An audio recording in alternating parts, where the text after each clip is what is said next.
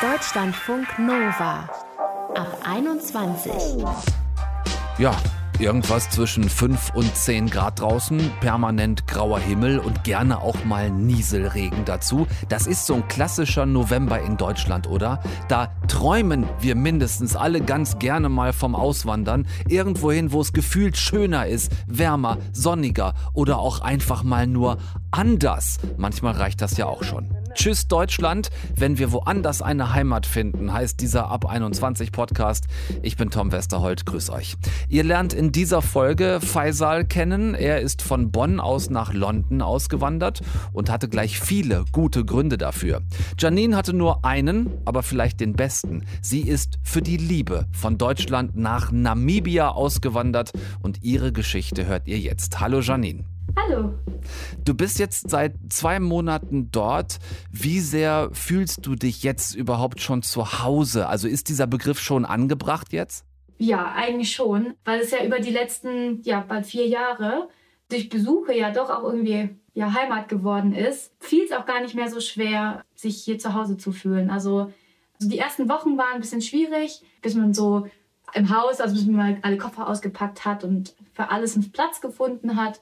Aber ja, also jetzt sage ich schon, wir fahren jetzt nach Hause und damit meine ich äh, das Zuhause in Windhoek. Das ist ja letzten Endes nicht groß anders, was du gerade gesagt hast, ne? dass man seine Sachen auspackt und die alle erst einen neuen Platz finden müssen. Das habe ich ja auch, wenn ich nur drei Straßen weiterziehe, dass ich so genau. meinen, meinen ganzen Krempel neu einsortieren muss. Aber wir müssen bei dir ein bisschen zurückspulen, weil du selber schon gerade gesagt hast, vier Jahre.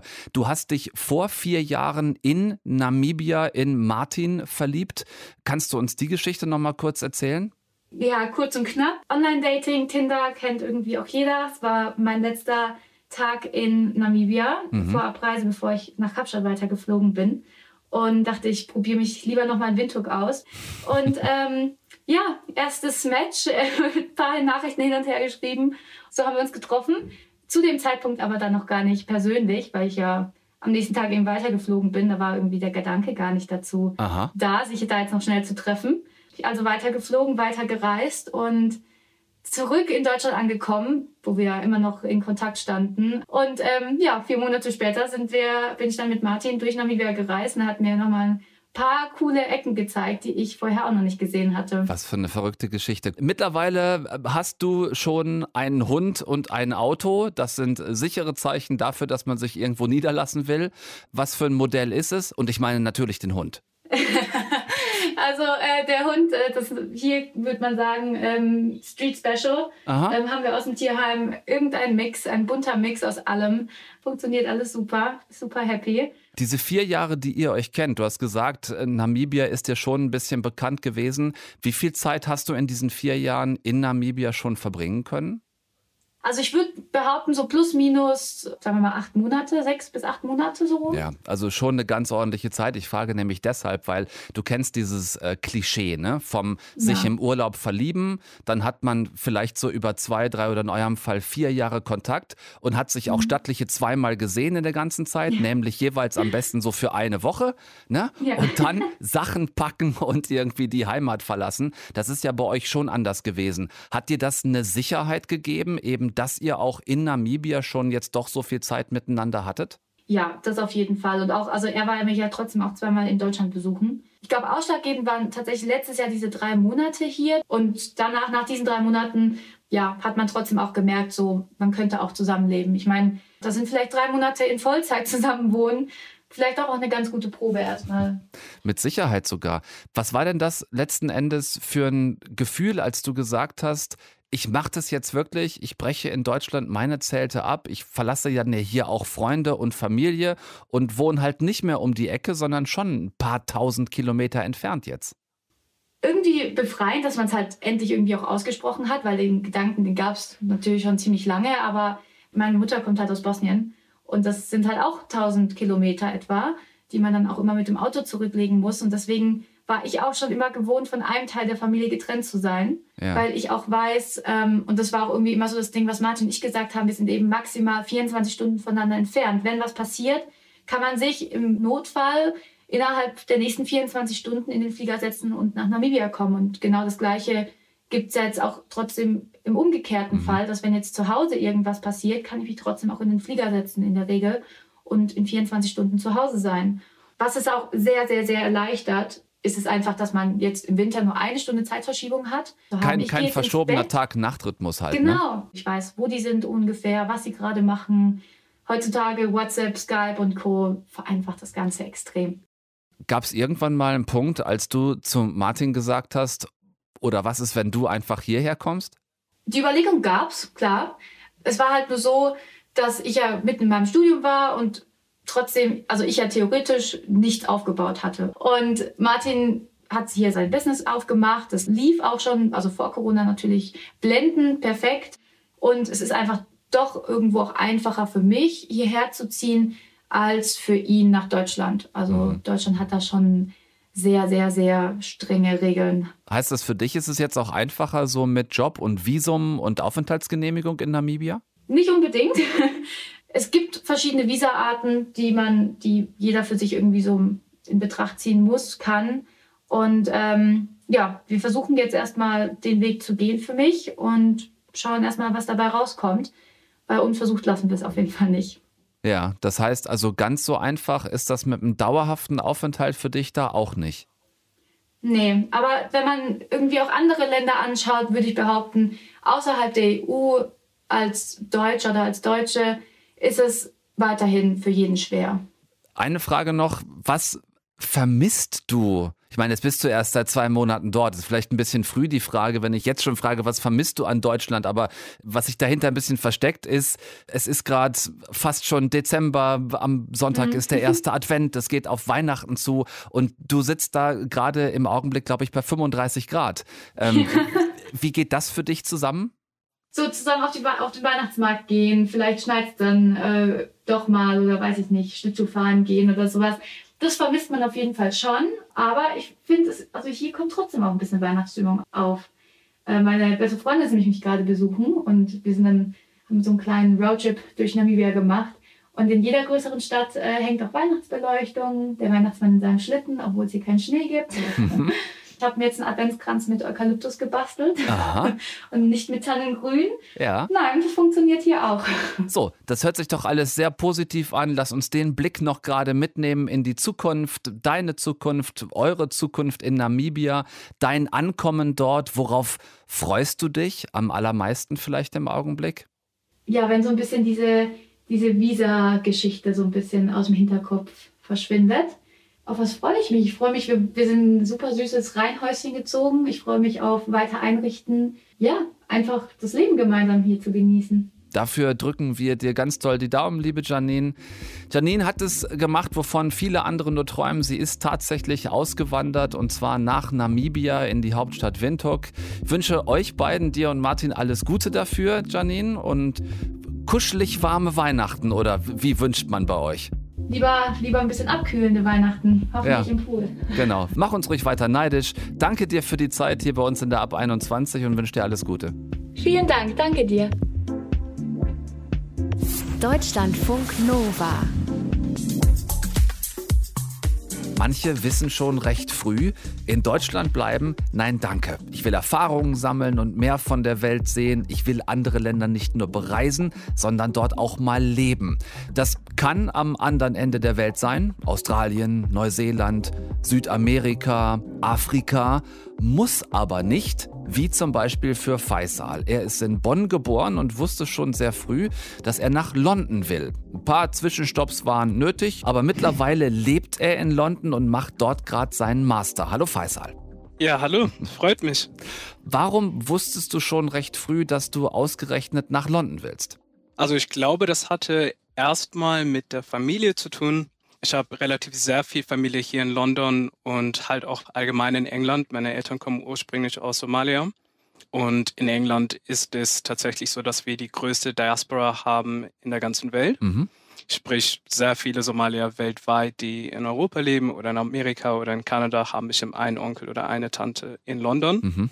Und beim Aufwachsen sind halt sehr, sehr, sehr viele meiner Verwandten nach Bonn gekommen wegen dem Medizintourismus, weil die Ärzte ja anscheinend nicht so gut sind hier in England. Und äh, später war das dann halt irgendwie dann das Ding nach dem Abitur, mhm. dass ich dann gesagt habe, okay, gut, wo geht's jetzt weiter hin?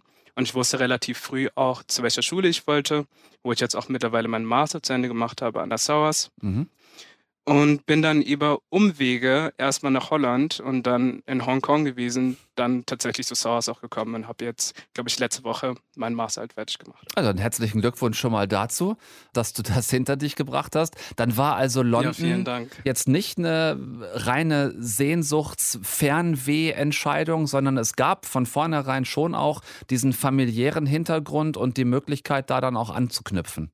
Ja, tatsächlich, das war, glaube ich, der Hauptpunkt erstmal. Ich bin der Jüngste in meiner Familie. Das heißt, ich war dann auch sehr, sehr, sehr nah zu meinen Cousins hier in London und war auch über die Sommerferien sehr oft hier und habe halt das Leben hier, glaube ich, als Loco dann auch kennengelernt und habe relativ sehr schnell gemerkt, dass es mir hier sehr gut gefällt und dass ich auch mich wahrscheinlich hier für ein paar Jahre sehen würde. Mhm. Du hast eben schon gesagt, deine Eltern kommen aus Somalia, aber ein Teil deiner Familie lebt in England, auch in London. Du selbst bist aber in Bonn aufgewachsen. Wie viel Heimat ist denn das Rheinland heute noch für dich? Wir haben über Bonn, zumindest in meinem Freundeskreis, nie über Bonn als zum Beispiel Rheinland gedacht. Wir kommen alle aus einer bestimmten Gegend aus Bonn her, die Bad Godesberg heißt. Mhm. Und das war das ehemalige Diplomatenviertel von Deutschland. Meine Eltern sind dort in den 70ern gekommen durch die somalische Botschaft. Mein Vater war halt Militärattaché und ähm, haben dann eigentlich auch immer sehr oft so den Lokalpatriotismus gehabt, dass wir Godesberger sind und nicht wirklich Bonner. Nach Heimatgefühl Richtung Bad Godesberg klingt es nicht mehr.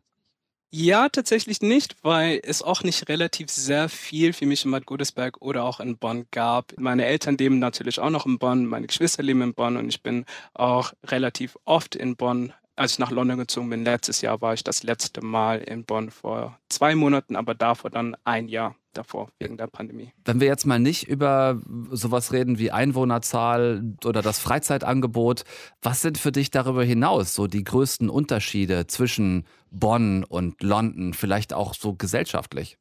Ich glaube, gesellschaftlich ist es einfach, dass in London es sehr viel multikultureller natürlich ist als in Bonn.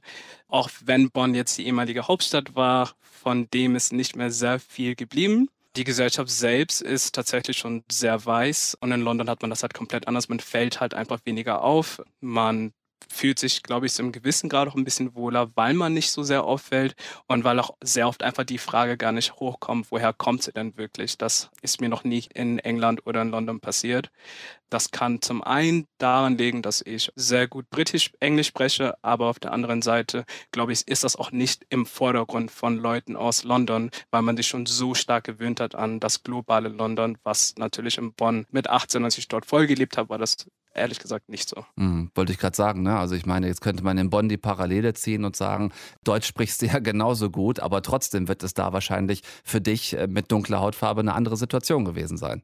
Ja, absolut. Mit 16 habe ich einen Teilzeitjob gehabt neben dem Abitur im Kams. Brötchen ist natürlich, glaube ich, einer der Hauptbestandteile des deutschen Frühstücks. Das heißt, man hat wirklich von jedem Hintergrund Menschen gehabt in der Bäckerei, mhm. auch schon um 6 Uhr früh. Und da war es immer ganz interessant, dass wir auch tatsächlich sogar Kunden hatten, die reingekommen sind, die auf Englisch mit mir gesprochen haben, obwohl ich auf Deutsch geantwortet habe. Mhm. Das war dann schon zu einem gewissen Grad unverschämt. Ja. Das heißt, für dich war dieses Ankommen in London wahrscheinlich auch eher äh, befreiend, als dass du, weiß ich nicht, groß was vermisst hättest. Also mal abgesehen von Familie. Ja, da muss ich ganz ehrlich sein. Ich vermisse gar nichts eigentlich von Bad Godesberg außer meiner Familie und meinen Freunden, die noch dort leben. Aber die Stadt selbst, und damit muss ich jetzt auch mal ganz Bonn benennen und nicht nur Bad Godesberg, mhm. okay, wir sind doch Teil von Bonn, ist es tatsächlich wirklich so, dass ich nicht sehr viel vermisse und ich auch, glaube ich, noch nie Heimweh hatte an die Stadt selbst, aber immer an meine Familie natürlich. Ja. Ähm, du bist nach London gegangen, als das Thema Brexit sehr präsent war. Mittlerweile ist der nun vollzogen. Hatte das jetzt oder hat das noch irgendwelche Auswirkungen für dich und dein Leben dort? Nee, absolut nicht. Da gab es ja wirklich klare Kommunikation von beiden Seiten, von der EU und auch vom Vereinigten Königreich. Mhm. Also wenn man sich bis Ende Juni beworben hat, dann hat man einfach genau die gleichen Rechte gehabt und wird sie auch weiter genießen, wie als England in der EU war. Klingt alles bei dir so, Faisal, als wäre das Auswandern, was ja in dem Sinne kein wirkliches Auswandern für dich gewesen ist. Es ist ja eher wie so ein in ein zweites Nachhausekommen gewesen bei dir, als äh, wäre das bisher alles wirklich sehr traumhaft toll für dich gelaufen. Wie schön. Trotzdem die Frage, was müsste passieren, damit du doch wieder zurück nach Deutschland gehst? Das ist eine schwierige Frage, glaube ich. Ich habe in Berlin noch gelebt, für sechs Monate. Das heißt, ich war auch in der richtigen Hauptstadt. Bis jetzt sage ich auch noch, dass ich sogar in Berlin leben würde. Also ich mag Berlin. Bonn ist halt dann nochmal eine komplett andere Geschichte. Das heißt, nach Bonn halt vollständig zu ziehen, das könnte ich mir nicht mehr vorstellen, aber nach Berlin, da könnte ich mir das schon gut vorstellen. Fürs Leben tatsächlich. Bei dir hat es funktioniert mit dem Schritt aus Deutschland raus, wenn auch nicht ganz so weit, aber immerhin nach England und nach London rein. Du fühlst dich sehr wohl mit deinem Schritt dorthin zu gehen. Danke dir für die Zeit heute Abend bei uns in der Ab 21 und wünsche dir einfach für wie lange du auch immer noch dort bleibst, alles Gute für deine Zeit in London. Ja, vielen Dank für deine Zeit auch. Deutschlandfunk Nova der Schritt, wirklich zu gehen, wirklich auszuwandern und woanders glücklich zu werden, der kann ganz unterschiedliche Auslöser haben. Und eine Garantie, ob es klappt und etwas für immer oder wenigstens für lange draus wird, das wissen wir eh alle nicht vorher. Was also immer euer Grund sein könnte, wenn die Sehnsucht nach einer neuen Heimat groß genug ist, Warum nicht einfach mal wagen, was das Herz will? Tschüss Deutschland, wenn wir woanders eine Heimat finden, war unser Thema. Ich bin Tom Westerholt und danke für eure aufmerksamen Ohren. Bis bald, macht's gut. Deutschlandfunk Nova ab 21. 21. Montags bis freitags ab 21 Uhr und auf deutschlandfunknova.de.